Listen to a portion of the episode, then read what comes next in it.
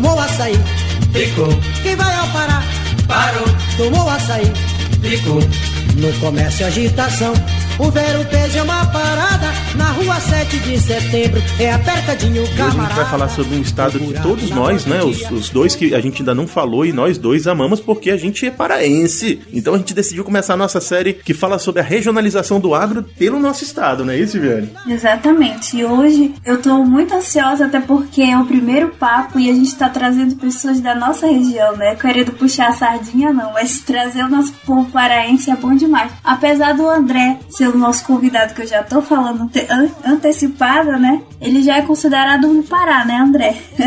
Eu já disse que quem, quem come açaí, peixe frito, né, uma vez ou uh, duas vezes, já não sai mais do estado. Então eu já tô, já tô considerado.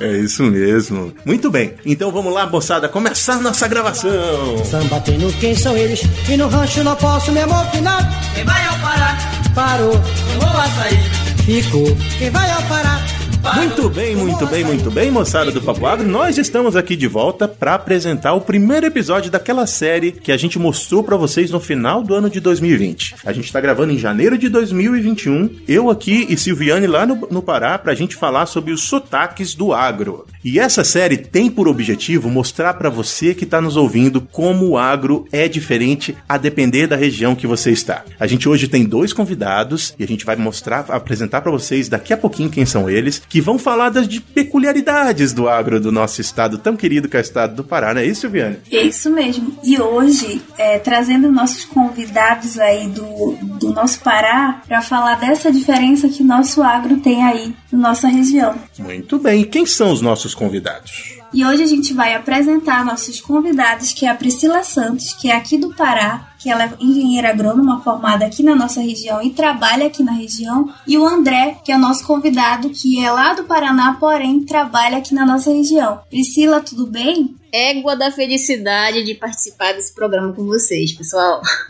É, eu já gostei do ego, Priscila. Desculpa te interromper, mas já gostei do ego de princípio. Silviane, obrigada pelo convite. Me sinto super feliz de estar participando e, consi- consequentemente, compartilhar um pouco ah, da nossa cultura, do nosso linguajar com os tele- telespectadores.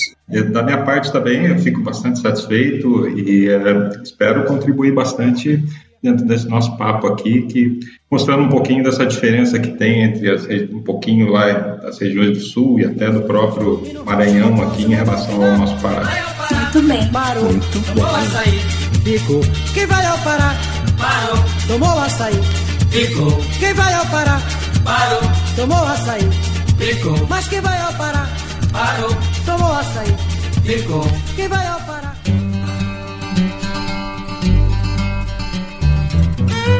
Você está ouvindo Papo Agro, o seu podcast sobre o agronegócio. E hoje com Silviane Rocha. E José Neto falando do Pará.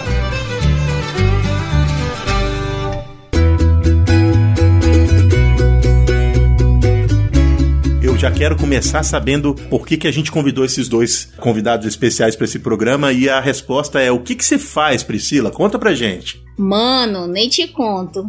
então, pessoal, eu sou engenheira agrônoma, já tenho cinco anos no mercado do agro, estou trabalhando pelo Senar, pelo projeto Tag Leite, tenho uma empresa de consultoria que é a AgroPrime. Já convido o pessoal que está ouvindo para seguir a AgroPrime no Instagram e conhecer um pouco do nosso trabalho. Também eh, trabalho com alguns clientes avulsos na parte de fruticultura, manejo de pastagem, na parte de consultoria para gado de leite, entre outras coisas. né? A gente consegue transitar, né? O agrônomo ele é um profissional muito dinâmico, então ele consegue transitar em várias áreas. Muito bem, você tá falando com a gente de onde mesmo? Que eu já sei que você tá no interior, então conta pra gente aí. Neto, hoje, hoje, eu tô em Bom Jesus Tocantins, que fica pertinho de Marabá, é como se fosse o sudeste do estado, é como se fosse a segunda capital do estado do Pará. Mas eu sou natural de Belém, é a verdadeira Papa Chibé. Muito bem. E o que que o André faz? Eu sei que o André não é paraense, mas já tá no Pará quase há quatro anos, né, André? Então já dá pra falar do Pará também. O que que o André faz? É, Neto, Silviane, é, eu tenho aqui a, Agroperformance é uma, uma ideia nova é, aqui de consultoria, de apoio agrícola. O nosso lema aqui sempre foi de transformar empreendimentos agropecuários em empresas agrícolas. A ideia é isso, é trabalhar num formato mais administrativo, tentando profissionalizar essa área que eu acho que é muito frágil ainda em termos de formação administrativa e além da, da parte financeira. Venho do Paraná, sou natural de Jacarezinho, lá bem no região norte do Paraná, mas depois vim, vim galgando né, para cima, passando por Goiânia, depois vindo aqui para região do Maranhão e agora no Pará. Então, é, eu acho que aqui o potencial é enorme e fantástico e acho que as empresas que querem se instalar, não, não tenho nenhuma dúvida de que estão no local correto. Bacana, bacana. Então, eu queria fazer uma pergunta e é a primeira pessoa que eu quero perguntar, porque a gente é tudo, uh, nós três somos paraenses, o único não paraense aqui é o André. André, que, quando você chegou no Pará, bom, você chegou no Pará 4, 5 anos atrás, não é isso? Uhum, positivo, isso. E quando você chegou, qual foi a coisa do agro que te chamou mais atenção? O que que, que, que você olhou e falou assim, caramba, isso aqui é realmente diferente comparado com o Paraná. É, o que eu, o que eu observei, é, assim, além, lógico, da, da parte agronômica em si, é, relevo, essas coisas todas, floresta, enfim, mas o que me chamou muita atenção aqui no Pará é que a gente vem do sul e Normalmente o pessoal todo que vem é, são os gaúchos que vêm desbravando essas regiões, vem desbravando Mato Grosso, Goiás, todo, todo esse pessoal que está subindo. Aqui no Pará é diferente, quer dizer, a, a, parte da agricultura ela foi, ela foi iniciada num formato diferente, com pessoas, principalmente madeireiros, é, às vezes até pessoas aqui da própria região, pessoas do Espírito Santo, tem uma geração capixaba aqui na, na, nossa região aqui, então assim que não, não tem aquele, eh, não tinha, vamos dizer, aquele sangue agrícola, tem lá no, no sul, mas que tem uma motivação muito especial e isso me chamou muita atenção aqui. Então eu acho, eu acho que foi o primeiro ponto que eu observei quando eu olhei aqui e falei, uai, não tem nenhum gaúcho aqui plantando, não é possível, tá todo mundo é, é capixaba, é, é não sei o que e tal, então isso me chamou muita atenção. Esse é o primeiro ponto. É verdade dia, eu acho que o André tá falando da colonização de uma região específica que fala que produz grãos, que é a região de Paragominas e toda aquela região do entorno de Paragominas ali, que eu concordo, é realmente é diferente, né? Mas o, o, o agro é bastante amplo no nosso estado e eu acho que Silviane trouxe alguns dados apenas para pontuar, né? É, que claro, soja e milho se tornaram muito e são muito, muito importantes para o estado do Pará, mas tem umas outras coisas aí, né, Silviane? Sim, tem sim. O Pará, ele é bem diverso. A gente vê até pelo, pela extensão territorial né, do nosso estado. Aqui tem quase de tudo, né? Aí a gente tem fruticultura, tem a parte de a fruticultura que tem o abacaxi, o açaí, que são as principais culturas, banana, cupuaçu, né? E aí também a gente tem as culturas anuais, tem arroz, tem feijão, tem o milho e a soja que o, foi que o José falou, o José Neto, as culturas industriais, que é o cacau, o café, que são as principais culturas, e também a gente permeia pelo lago da da pecuária, né? Tem avicultura, tem a pecuária bovina, né? E tem também pecuária de corte, leite, piscicultura. Enfim, o Pará também é diverso no agro, né? Muito bem. Você sabe qual é, qual é a importância de cada uma dessas atividades, ou as principais delas, Silviane? No, no sentido de uh, balança econômica, ou de área plantada, ou de área né, produzida? Pelo que eu sei, Neto, por exemplo, é, açaí, abacaxi, cacau e dendê, o Pará é o principal produtor né, nacional e logo depois ainda tem limão, banana, coco e agora citros, né? Com essa região em Capanema ali, que está sendo um polo muito grande. Sim, Cametá. É, logicamente, eu acho que essas quatro aí são, sendo líder né, é, nacional, é bastante importante. É verdade. E a gente entrou num assunto que eu acho que eu vou colocar a Priscila aqui na, na, na roda, é que existem algumas culturas que elas são importantes para o estado do Pará e nós somos importantes enquanto produtores, mas nós não somos reconhecidos por isso. A maior parte das vezes, quando se fala de agricultura no Pará, procura-se saber através o que, que se planta de soja e de milho. Uh, às vezes cana, porque cana tem, a, tem as questões ambientais e todas as outras questões, mas esquecem dessas culturas que são tão importantes quanto as culturas grandes, né, do, pro Brasil e que são muito importantes pro Pará, não é isso, Priscila? Exatamente. E aí né, acrescentando o que o, André falou, a gente consegue transitar. Olha, olha, como, olha como parar é interessante, Neto. A gente transita em todos os sistemas de produção. Por exemplo, se eu for lá para Belém do Pará, a gente vai ter uma agricultura mais familiar, mais de fruticultura, produção mais agrícola voltado para família mesmo, de subsistência. Aí quando eu subo aqui, Paragominas, até Dom Eliseu, Abel Figueiredo, aí a gente já entra na parte de grãos. O André falou, né, sobre produção de laranja, citros. A gente tem Capitão Poço, que é uma grande potência da citricultura e a gente só vem crescendo mais e mais. Mas sem dúvida, o nosso, a menina do momento é o açaí. Não tem pra ninguém. Eu tava no sul recentemente, tem até produtores de açaí, mas não barra, gente. Sem dúvida, nós somos os líderes. e um outro destaque que ninguém falou ainda, né? Aham. É a pecuária. A gente é o quarto lugar no ranking nacional, isso segundo o IBGE 2017. A gente tem mais de 22 milhões de cabeças de gado. Então, contando já com os bubalinos, né? A gente tem o arquipélago do Marajó aí com mais de 500 e poucos mil cabeças de búfalos. Então, a gente é uma potência que transita no grão, na fruticultura, na pecuária, na bubalinicultura. A gente é. Não é só grande de forma extensa, mas a gente tem uma diversidade enorme de ponta a ponta. É verdade. Caramba, eu já tô empolgado aqui com o papo. Eu queria, eu queria fazer uma outra pergunta aqui que envolve o André e a Priscila. Priscila, se você recebeu o André num dia seu de trabalho e ele quiser saber de uma coisa que você acha que ele não, não sabe sobre a sua, a sua atividade técnica ou sua atividade né, é, do, do seu trabalho, o que que, onde você levaria ele e o que que você mostraria pra ele? Olha, Neto, eu sou suspeita pra falar, cara. Minha paixão é açaí. Uhum. Né? Primeiro que tem aquela música Tomou açaí, ficou, né? Tem essa, esse, esse, esse carimbó aí. Sem dúvidas, eu levaria o André para conhecer um sistema de produção de açaí e aí, consequentemente, ia mostrar alguns pontos para eles que fazem totalmente diferença em campo. Que às vezes o cara vem com tanta sede, aí, não, Priscila, eu preciso entender o sistema de produção do açaí. Não, eu sou agrônomo, eu consigo fazer. Às vezes ele não consegue porque a gente tem uns starts que só o paraense tem na hora de plantar o açaí. Sem dúvida, eu levaria ele num plantio de açaí para conhecer. Aí, André, já tem alguma pergunta sobre o açaí? Rapaz, é só marcar o horário e a data. E eu tô muito curioso mesmo, assim, tem, tem culturas, por exemplo, o açaí, tem o dendê também, que a gente tem uma curiosidade imensa, não, não sabe, não conhece bem a fundo o manejo, né, e o cacau também aqui, é, assim, que tem muita, a gente tem muita curiosidade de saber e tentar entender como que, como que ele funciona. A gente tem uma certa, uma visão, mas é, efetivamente não tem. Vamos marcar aí, Priscila. Vamos, vou te levar no dendenzal que tem aqui perto.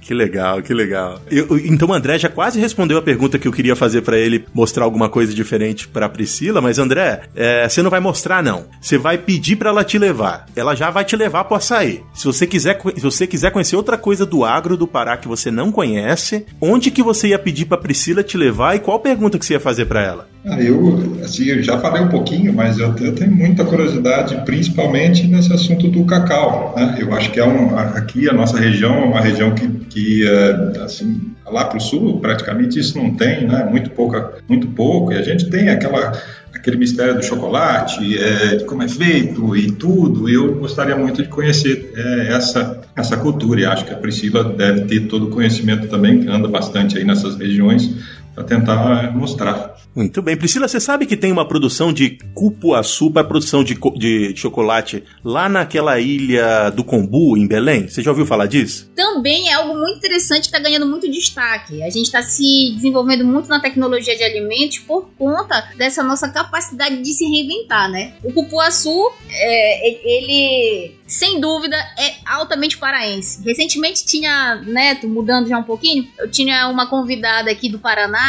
e eu levei ela para tomar o suco de cupuaçu. Rapaz, a bichinha tomou três copos, três copos de cupuaçu. Ela disse que ela nunca É tinha ouvido falar apaixonante, né? delicioso. Tem algo que você não consegue es- esconder em casa, né? Cupuaçu. Cupuaçu tu não esconde. É verdade. Tu pode esconder lá, mas o, o, o cheiro dele entrega, que tem cupuaçu na casa. É verdade.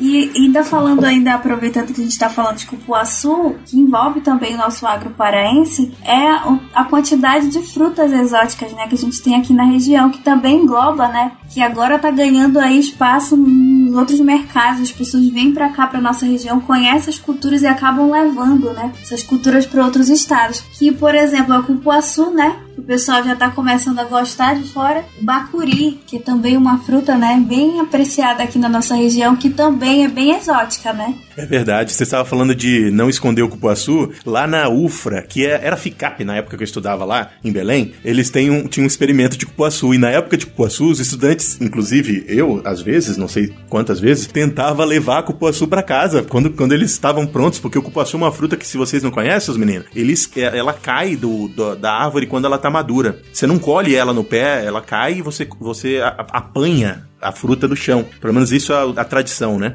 E ela tem um cheiro, um aroma que é muito bom e característico e muito forte. Então não adianta colocar em mochila, não adianta colocar embaixo do banco do carro. Qualquer lugar que você tiver com, uma, com, com um ouriço de cupuaçu, as pessoas vão saber que você tem cupuaçu. Uma outra cadeia, Neto, que, de produção que a gente nem falou aqui, que também o Pará é muito forte, é a, é a mandioca, né? A gente, aqui também. Quando logo que eu cheguei, já me convidaram para.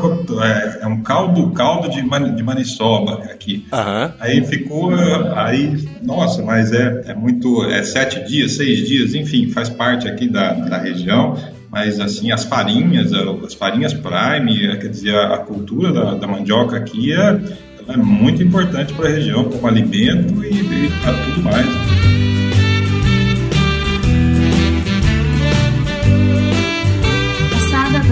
Aqui para falar para vocês das nossas redes sociais. O Papo Agro tá no Instagram com o Papo Agro Podcast, no LinkedIn, no Twitter e no Facebook você procura por Papo Agro e também tem no site www.papoagro.com.br. E fiquem ligados no nosso Instagram que é onde a gente traz mais informações e conteúdos para vocês. E claro, os episódios novos estão sempre saindo lá. Muito bem, se você estiver ouvindo a gente no agregador de podcast, segue a gente lá, que aí você vai ficar avisado sempre que a gente lançar um novo episódio. É, Neto, eu esqueci de falar do dicionário agro, me ajuda aí. Muito bem, a Silviane está aqui convidada porque ela tem um projeto excelente na internet, especificamente no Instagram, que mostra para vocês diferentes expressões usadas no agro e a gente convidou a Silviane porque o sotaque tem tudo a ver com os termos do agronegócio, não é isso, Silviane? Exatamente. O que, que você mostra lá, pessoal? E o dicionário agro vai trazendo diversos conteúdos do agro e também as nossas expressões que só o agro fala. Então, se você quiser conhecer o dicionário agro, visite o nosso arroba, o nosso Instagram, que é dicionário.agro, e veja lá nossos conteúdos. Muito bem. Isso vai contemplar uma outra pergunta né, que a gente tinha, que era relacionado à agricultura familiar. Vocês têm esse conhecimento aí de que os produtores aqui da região estão produzindo? Priscila, que, é, que trabalha mais com essa parte do, dos agricultores. Então, Silviane, a agricultura familiar ela está localizada no Pará inteiro, mas ela é muito central no Nordeste paraense. É muito característico no Nordeste paraense por conta da colonização, que foi algo que o André, que o Neto falou inicialmente. Quando tu vem para o Sudeste do estado, tu vê uma pegada mais de grãos, de pecuária extensiva, de produção de leite. Inclusive, eu tô no município maior produtor de leite do, do Sudeste do estado. É o quinto maior produtor aqui do, do estado do Pará. E essa agricultura familiar, ela tá fortemente centralizada no Nordeste paraense. Lá nos municípios de Castanhal, Bragança, inclusive o André acabou de falar da farinha e a gente tem a melhor farinha, que é a farinha de Bragança. Eu não sou bragantina, mas eu tenho que admitir que é a melhor farinha do estado do Pará. Então, a agricultura familiar de subsistência é aquele cara que produz o feijão, que produz uma mandioca, que tem um pomar, um sistema agroflorestal no quintal dele. Tá tudo concentrado no Nordeste paraense. Quando tu sobe, aí tu já se depara com uma agricultura diferente, né? É, a gente tem produtor familiar, mas é, por conta da colonização aqui no sudeste do estado, a gente vai encontrar muito capixaba, muito mineiro, muito paulista. Então aí já é um ar diferente. Você se sente em outro estado. É verdade. Eu, eu, queria, eu queria entrar nesse assunto da agricultura familiar para lembrar que, uh, de vez em quando, alguns, algumas pessoas que eram do sul, né, vem, vinham perguntar para mim oh, por que, que não dá certo determinada cultura nas agrovilas ou naqueles projetos de assentamento ao, ao entorno de Paragominas. E a resposta é simples: não é da cultura das pessoas. E aí o André trouxe pra gente uma informação e uma, né, uma ideia que é importante da gente tratar. A agricultura de subsistência do Pará, ela é feita de feijão calpi e, e, e macaxeira, e mandioca. Na verdade, de mandioca e outros. Eu tô colocando, na verdade, a mandioca é o principal e outras, outras culturas entram. E aí tem o arroz, tem o arroz de sequeiro e o arroz irrigado, e também tem o feijão, especialmente o feijão calpi. É basicamente isso a agricultura de subsistência do, do, do paraense. E é, é, é nisso que as pessoas do Pará estão habituadas a trabalhar. Então é muito difícil você substituir uma roça de, de mandioca por uma lavoura de milho. E eu acho que essa questão de choque talvez seja, seja uma questão, né, André? Quando você chegou, não sei se você teve essa, essa visão. Eu acho que, assim, existe uma, uma questão que o pessoal coloca muito, que assim, a agricultura familiar e a agricultura em, em grande escala, elas não podem existir juntos. É, a agricultura familiar está fadada à falência. Eu acho que, pelo contrário, eu acho que existe espaço para as duas, talvez até mais do que as duas. Existe só uma questão que eu acho que a agricultura familiar precisa se se profissionalizar também, né? quer seja em termos de cooperativas, em termos de, de assistência técnica, como a própria Priscila está tá fazendo, conhecendo, levando esse tipo de questão. Eu vi um estudo esses dias aqui de agricultura familiar no Pará, dizendo que a principal razão de, de não produtividade da região era a mecanização e assistência técnica. Então, eu acho que é, é, existe um espaço muito grande e não, não há muito choque entre essas duas questões. O cara que é familiar, se ele quiser aumentar, quiser fazer isso, isso não vai de maneira nenhuma afetar em algum outro ponto para mim, isso não acontece. É verdade. Ah, tem uma questão que eu acho que é a questão cultural que influencia na, na, né, na implantação de qualquer método que tem que ser levada em consideração. É, não adianta, uh, e a gente já tentou, e eu estou falando isso com experiência própria, meu, meu pai trabalha com financiamento bancário e a gente tinha experiência em ir nas agrovilas. A questão é que a, não, não, não tem como fazer uma mudança abrupta, porque essas pessoas não estão acostumadas a, a fazer, a trabalhar no sistema de associativismo, cooperativismo e trabalhar com maquinário. Então é uma questão que ela leva tempo mesmo. Eu acredito no, no que você falou, André. Eu acho que não, elas não, não, não são concorrentes e a agricultura familiar ela tem que se uh, modernizar, tem que se né, profissionalizar. Mas essa questão cultural, ainda para o Pará, comparando, por exemplo, a Paraná, Rio Grande do Sul, ainda é uma questão que vai ser uma questão ao longo do tempo. Tenho algo, eu tenho algo positivo para vocês. Neto, André, Silviane, nessas andanças a gente já sente a diferença. Hoje já tem pequeno produtor contratando a AgroPrime para dar uma assistência técnica num plantio de milho, né? A gente já, já tá sentindo a diferença, a necessidade, né? O tempo tá mudando, vem a tecnologia e quem não se adequa à tecnologia tá fora do mercado. E aí, esse é o ponto positivo, né?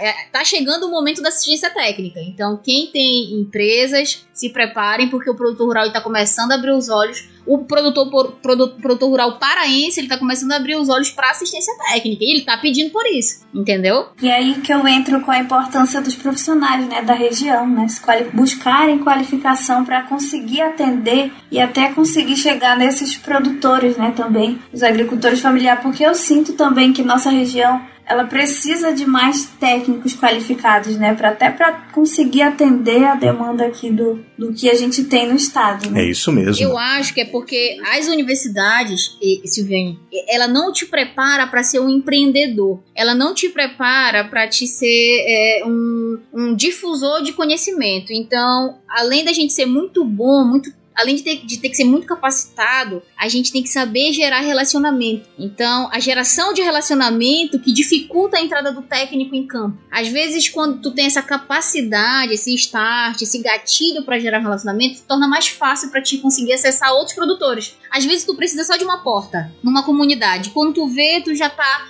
é, ali naquela região com vários clientes, entendeu? Então a geração de relacionamento, infelizmente, às vezes a gente não aprende, né? Dentro da faculdade. O empreendedorismo a gente não aprende. Isso mesmo. E também aqui, eu acho aqui, Neto, que é uma coisa que também fica clara aqui, talvez seja pelo clima, ou talvez pela hospitalidade, porque a região sul, ela normalmente vem de, de é, cultura europeia, todas as pessoas são um pouco mais frias, né?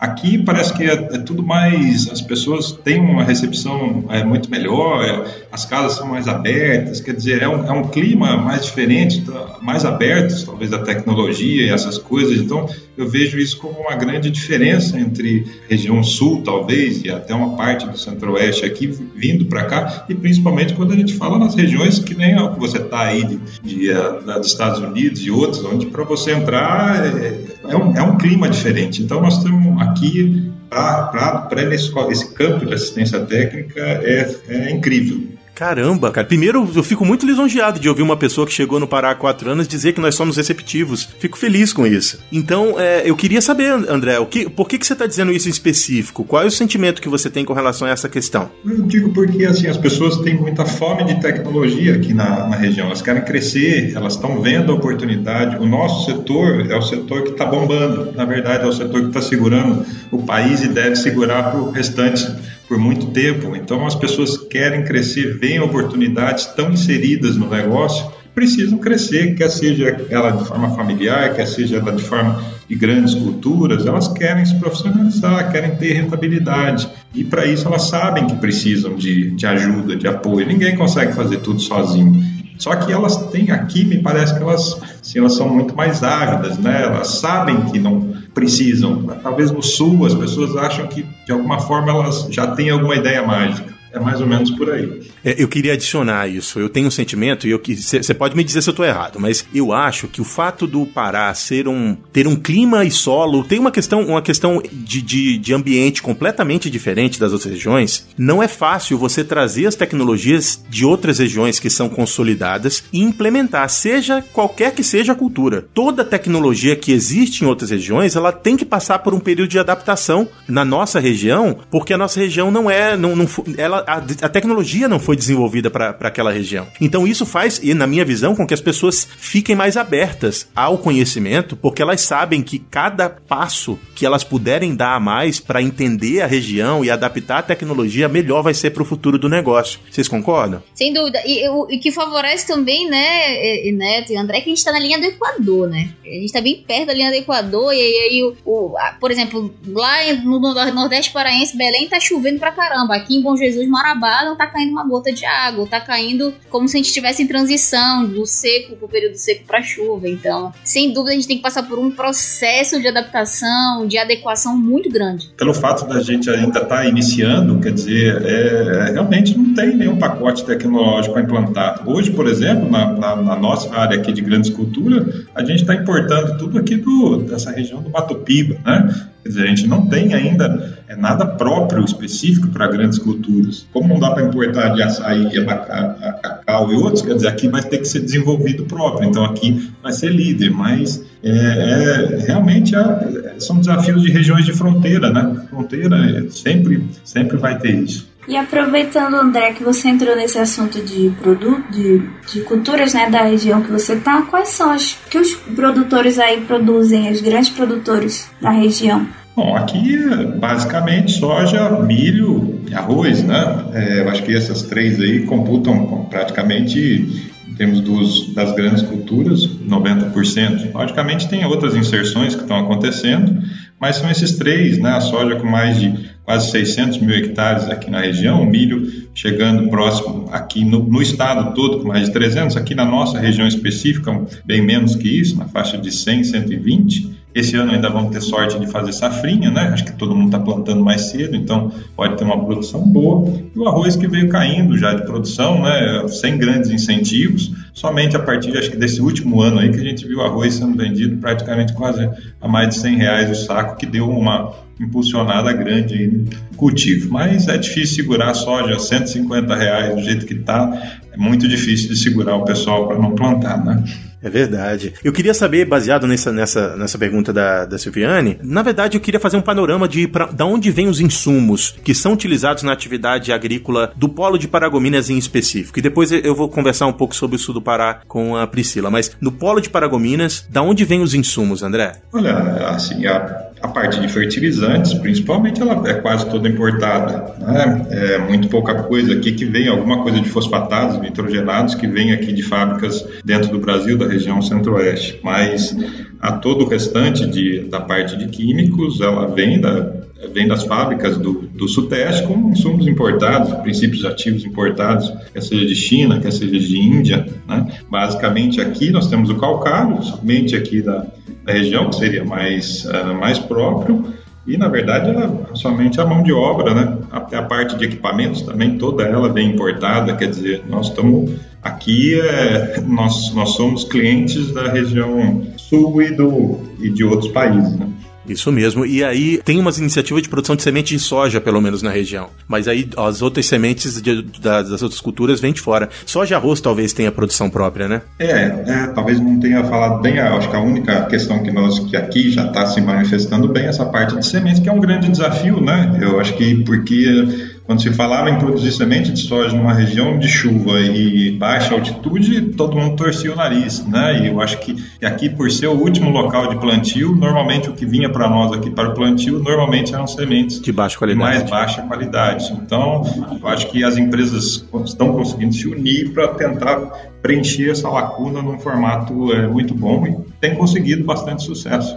Beleza. E aí, essa questão logística, qual é a sua ideia com relação à questão logística dessa região? É, a gente está bem localizado, está mal localizado, a dependência de insumos prejudica ou a nossa vantagem de estar tá perto do porto é, é mais importante do que uh, o fato da gente ser dependente de outras regiões com relação aos insumos? Eu acho que nós estamos numa posição fantástica do ponto de vista logístico. Né? Nós estamos aqui de Barcarena, estamos praticamente menos de 300 quilômetros, menos que isso, 200 e pouco, 250. Então, é do porto que hoje já, já exporta, onde já tem uma comercialização maior do que Itaqui, que já está em São Luís há, há, muito mais tempo. Então, é, não vejo isso. Pego, por exemplo, os produtores de Tailândia, onde é o frete e é, principalmente os preços da, das commodities, elas têm preços muito melhores. Então, eu acho que do ponto de vista logístico, estamos, estamos bem razoáveis. Aqui em Paragominas, principalmente com essa vinda de, desse transporte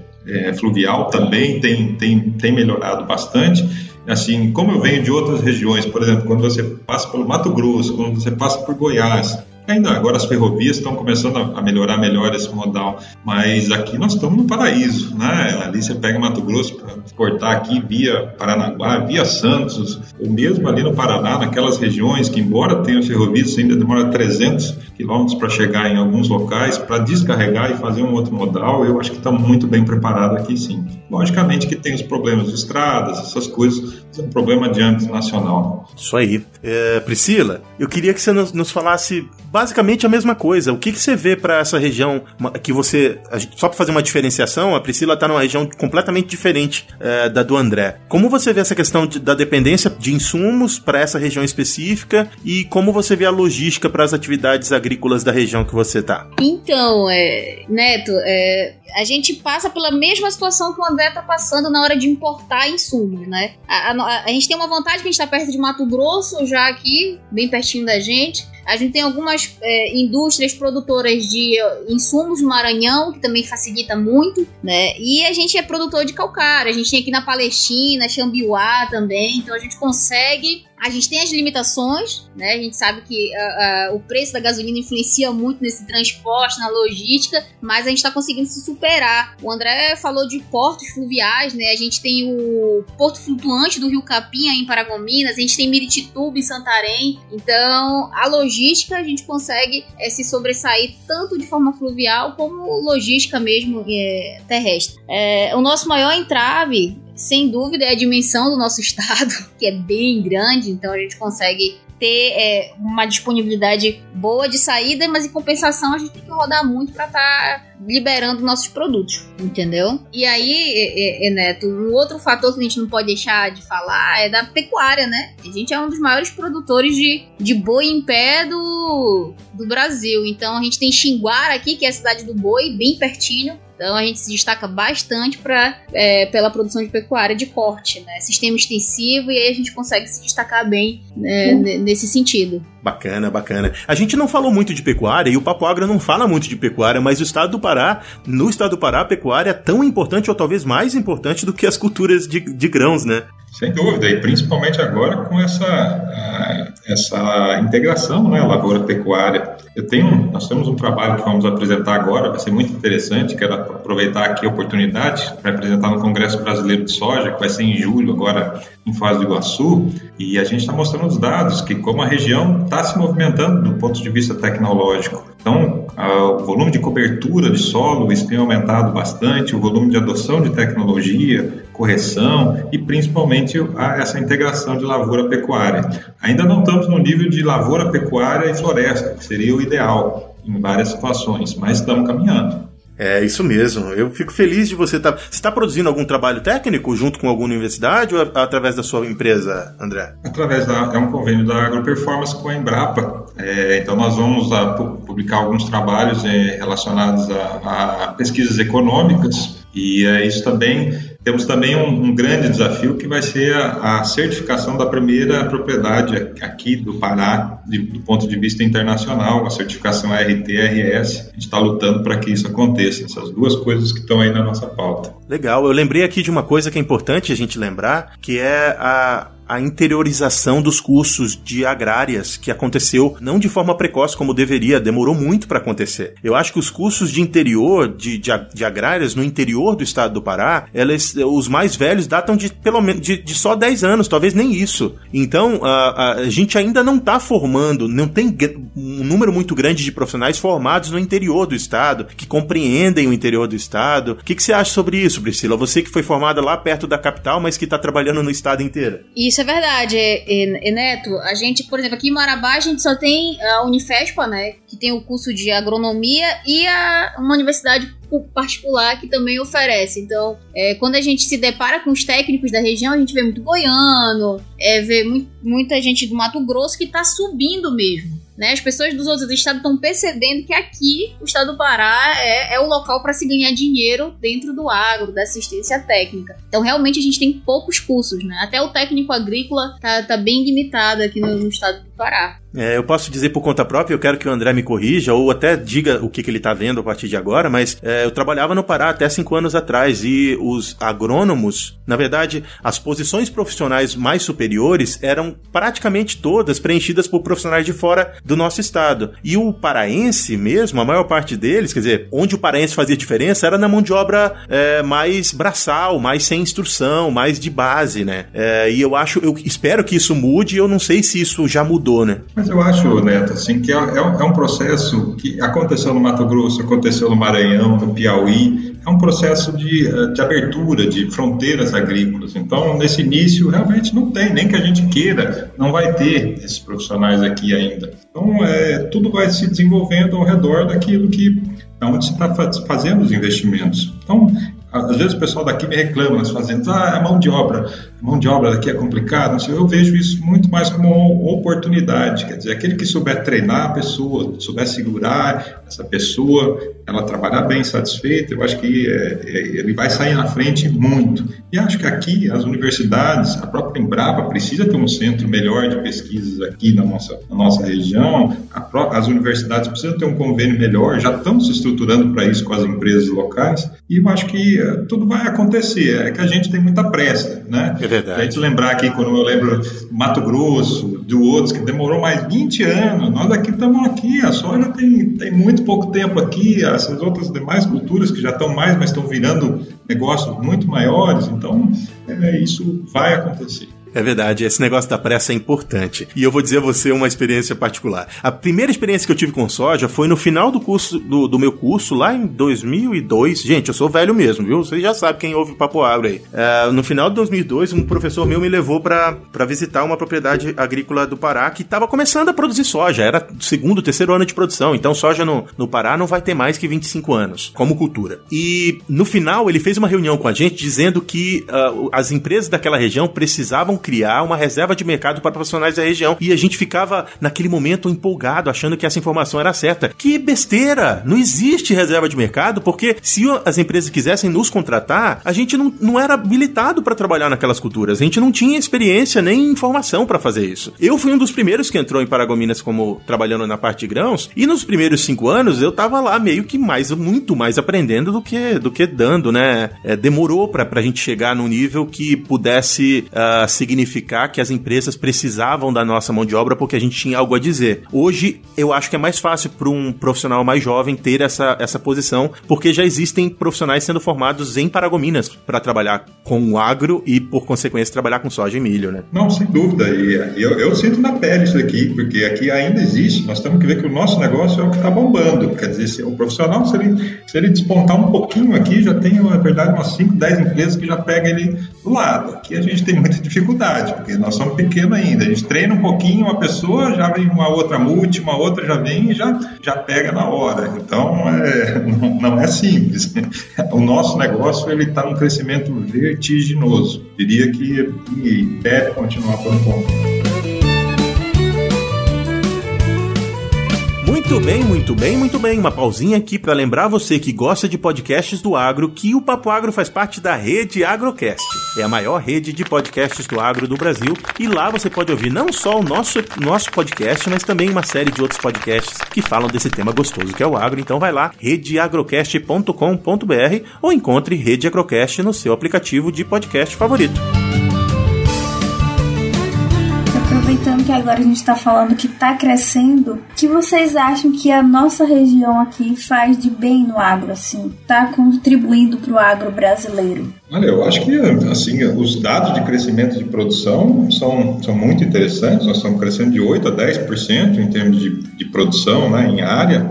Em produtividade ainda estamos patinando um pouquinho, né? tivemos alguns problemas em safras a, a, anteriores, mas nós estamos provocando, na verdade, uma grande revolução, né? E isso nós precisamos, é, dentro do país, Pará tem mais de 120 milhões de hectares. Nós estamos falando em áreas de soja aqui, de grão, na verdade só de soja aqui, ainda não chega a 600 mil hectares, né? Vai existir sempre essa questão, meio ambiente é, e a parte é, agrícola em si, mas eu acho que assim, com esse crescimento, o Pará acaba sendo, a, na verdade, a galinha dos ovos de ouro, né? Todo mundo está de olho aqui, em várias regiões, né? Muito bem, e você, Priscila, o que, que você acha que o, que o, o Pará faz de bom? Sem dúvida, Neto, sem dúvida. Nós somos os maiores produtores e melhores de açaí. A gente tem mais de 300 mil hectares de açaí. A gente produz mais de 1,5 toneladas, milhões de toneladas do fruto. Entendeu? Eu acho que, sem dúvida, é a, a produção agrícola de maior impacto. Quando a gente fala de Pará, né? Soja, milho, sorgo, arroz, são culturas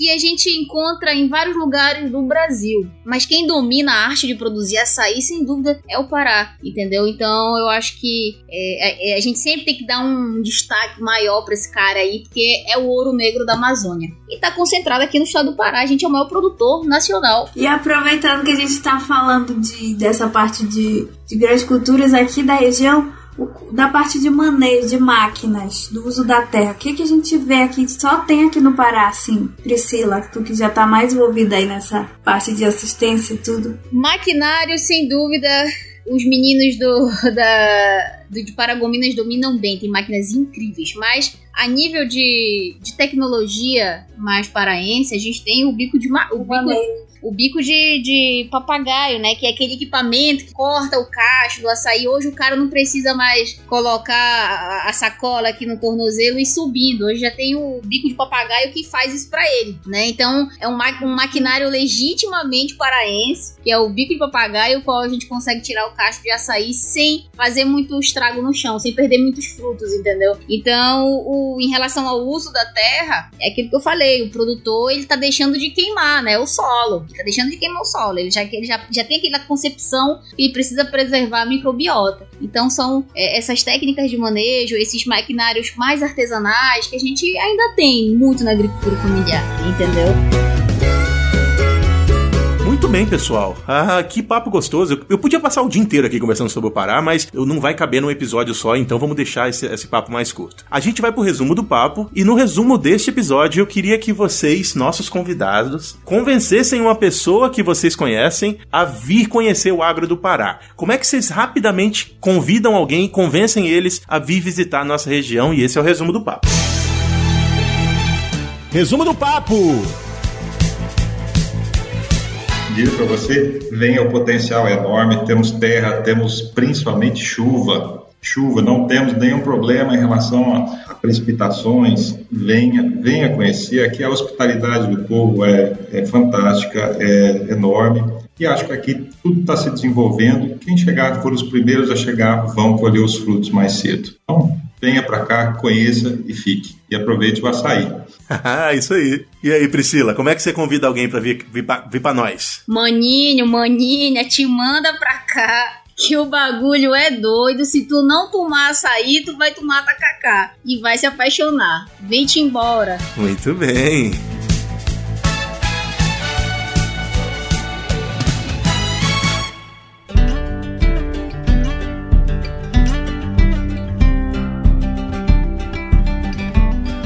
Aí, Silviane, gostou do papo? Sim, foi muito bom e eu fiquei muito feliz do, do, da participação dos nossos convidados. Trouxeram muitas informações muito importantes aqui da região. Acho que o papo ficou bem legal mesmo. Muito bem, eu também fiquei muito feliz e eu queria primeiro agradecer a vocês dois por terem aceito o nosso convite. É o primeiro episódio da nossa série de sotaques. Eu acho que a gente conseguiu mostrar alguma coisa. E você que tá aí ouvindo, tá ouvindo esse sotaque diferente da Priscila? É paraense. Esse é o sotaque. Eu acho que ela, de, de nós quatro, é o que mais representa o sotaque paraense. Então, o sotaque do Pará, do agro do Pará é isso. Agradeço muito a presença de vocês e agora deixo para vocês dois um espaço para vocês divulgarem os projetos de vocês e falarem para as pessoas como é que elas fazem para encontrar vocês na internet, trocar uma ideia sobre o Pará. É, bom, aqui a Agro Performance fica aqui em Paragominas, mas a gente tem, é, tem filiais aqui, tem aqui em Dom Eliseu também e Ulianópolis. A gente tem feito nossas redes sociais ali no Instagram também, Agro Performance Consultoria. Por favor, nos visitem, a gente divulga todos os nossos projetos. E o maior deles é, sem dúvida, a gente conseguir transformar empresas agrícolas em empreendimentos é, que deem rentabilidade e sustentabilidade. Então, esse é o nosso desafio e é que a gente espera ter sucesso aqui no Pará.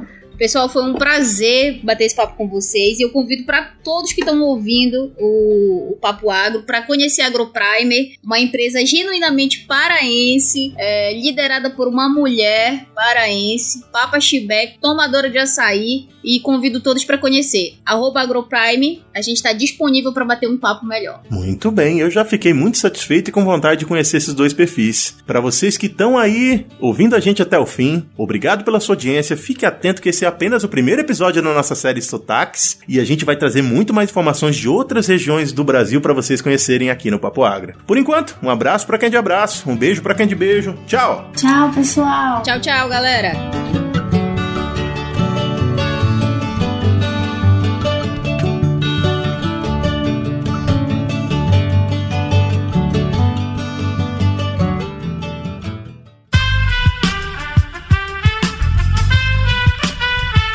Esse podcast foi editado por Aerolitos Edição Inteligente.